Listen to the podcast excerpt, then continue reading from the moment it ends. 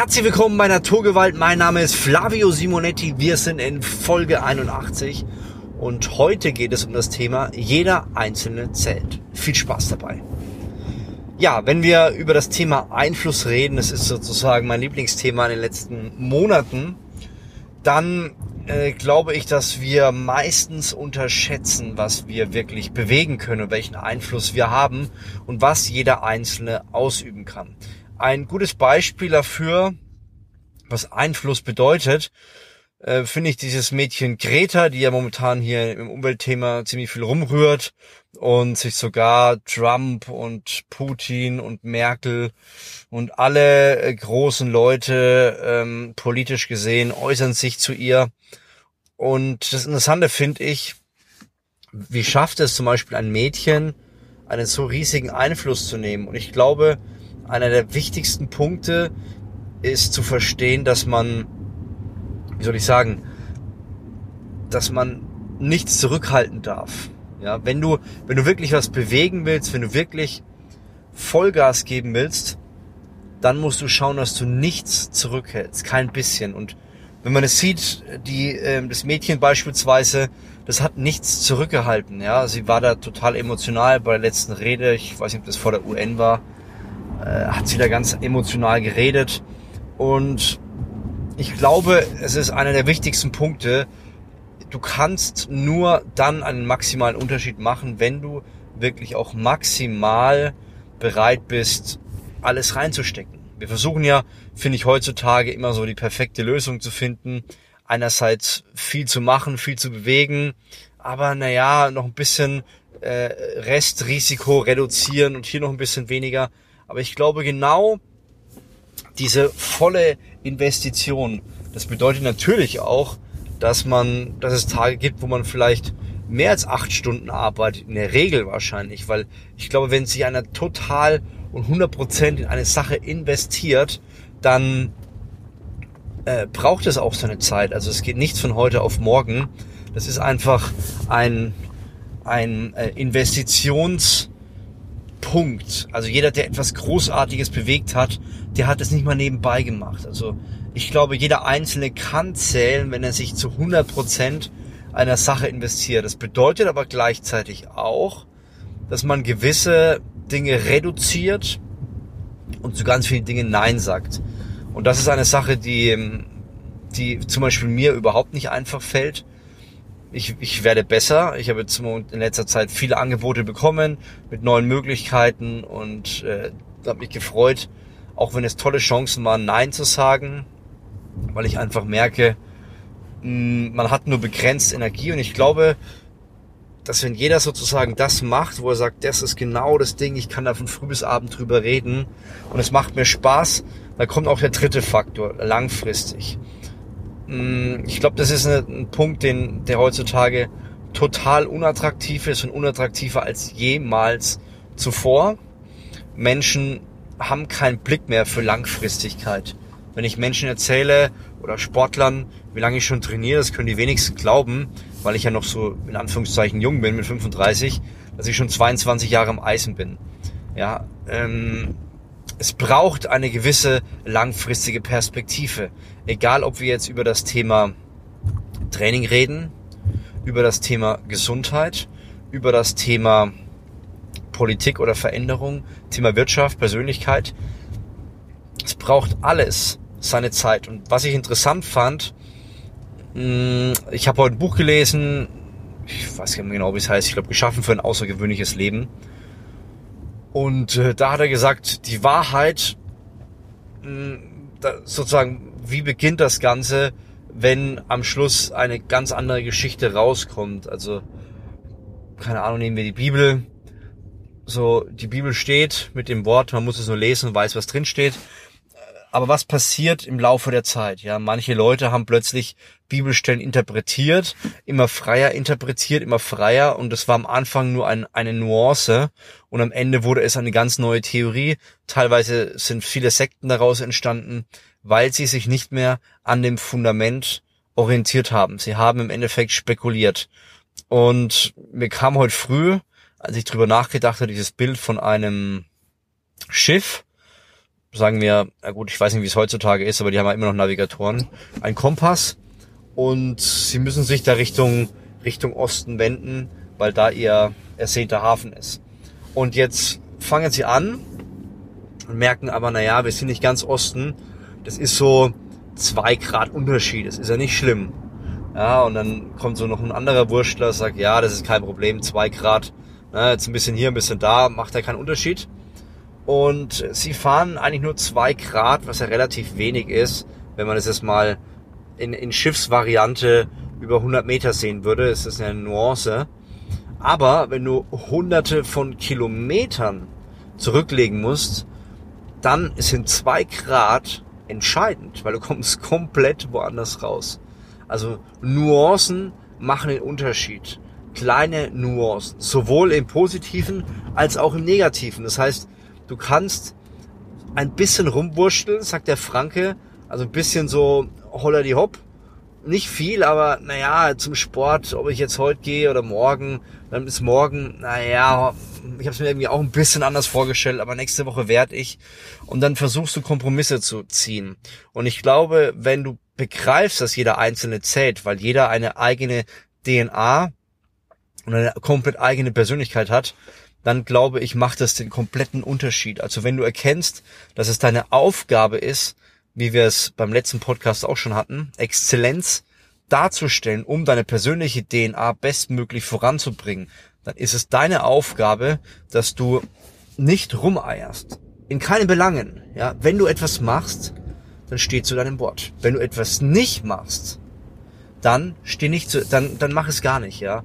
Aber hör auf, ähm, zu Dingen Ja zu sagen und halbe Sachen zu machen. Du hast eine persönliche DNA, du hast einen Ruf, der dir vorauseilt. Nicht dieser Ruf, den, ähm, den man vielleicht so unter Ausländern, Ausländerdeutschen, mh, hm, so, ey, der hat einen krassen Ruf, sondern ein, ein, ein Ruf, dass man sagt, der steht zu seinem Wort. Ja, das sind ganz feste Werte. Und ich glaube, wenn die verankert sind, dann kannst du mit deiner persönlichen DNA, mit deinen persönlichen Stärken, mit deiner Einzigartigkeit einen großen Unterschied machen. Wichtig ist, dass du diese ganzen Punkte beachtest. Das heißt, sowohl das, was wir am Anfang hatten, dass du dich voll in eine Sache investierst, dass du den Fokus darauf nimmst, dass du zu Dingen Nein sagst und dass du exzellente Arbeit ablieferst. Das sind Dinge, die, die sind heutzutage nicht populär, auch der Gedanke des Langfristigen, aber er wird den kompletten Unterschied machen. Und ich kann mich noch erinnern, ähm, so, was war das, 2009, 2010, 11, 12, 13, war es total äh, modern, den Leuten zu versprechen, in kurzer Zeit maximal das.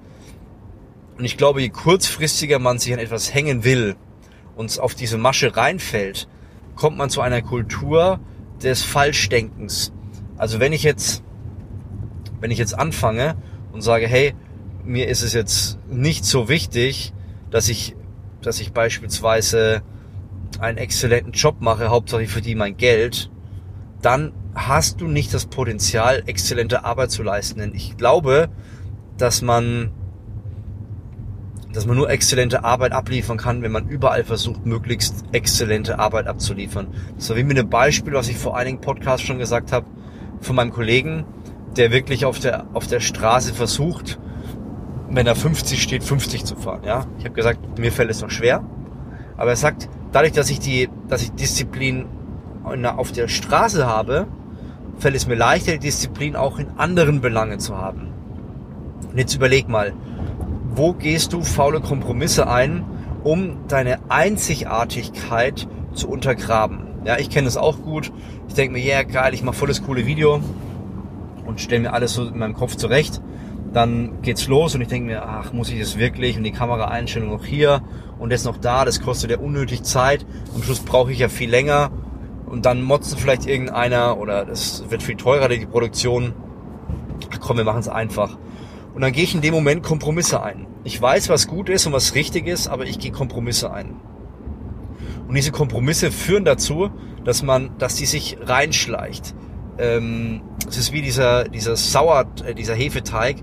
Wenn da etwas Saueres oder Bitteres, glaube ich, minimalst reinkommt, dann ist das Ding komplett verhunzt. Ich kann mich noch gut erinnern, als ich vor vielen Jahren in der Pizzeria war mit einem Freund und wir haben Pizza gegessen und vor uns stand so ein, ähm, was war das, Oliven, also zwei so olivene Flaschen. Und er ah, sagt so, boah, die Pizza ist ganz schön trocken, haut sich bisschen Olivenzeug auf die Pizza, Olivenöl und merkt, es war Essig. Ja, ich habe gelacht. Ja, das kann ja gar nicht sein, wie kannst du sowas verwechseln? Es hat nach außen eigentlich identisch ausgeschaut. Fünf Minuten später sage ich, Mensch, die Pizza ist ganz schön trocken und hau mir den Essig auch drüber. Es war nicht viel Essig, aber die Pizza war ungenießbar. Das heißt, wenn du anfängst, Kompromisse zu gehen, auch wenn es noch so kleinere, dann wirst du merken, dass du dieses Tempo, diese Disziplin, diese Außergewöhnlichkeit nicht auf die Strecke kriegst. Das funktioniert nicht. Das heißt, wenn du exzellent werden willst, wenn du wirklich das Beste aus deinen Gaben und Talenten und deiner Persönlichkeit herausholen willst, dann ist es deine Aufgabe, dass du anfängst, Kleinigkeiten durchzuziehen, auch wenn keiner hinschaut. Ja, mein klassisches Beispiel ist die Toilette. Ja, wie einer die Toilette hinterlässt, das zeigt, ob, wie er denkt, ja, wie er andere Leute behandelt, wenn sie nicht da sind, ist meine Theorie, aber auch, wenn keiner zuschaut, was für eine Arbeit mache ich. Das bedeutet nicht, dass ich jetzt plötzlich anfange und, und jedes, jedes Korn und äh, jede kleinste Ecke sauber zu machen. Nein, du musst dir andererseits wieder überlegen, so wie Mark Zuckerberg, finde ich, und, und auch Bill Gates, die beispielsweise einen begrenzten Kleiderschrank haben und versuchen, auch beim Essen im, im Alltag möglichst wenig Entscheidungen treffen zu müssen, weil du hast eine gewisse Anzahl Entscheidungen, die du treffen kannst und dadurch wirst du feststellen, dass wenn du zu viele, zu viel Disziplin und zu viele Entscheidungen in manchen Bereichen steckst, die manchmal nicht so wichtig sind, verlierst du die Disziplin bei den großen Dingen. Ja, das heißt nicht, dass du jetzt beim einen wurstig sein sollst und beim anderen nicht,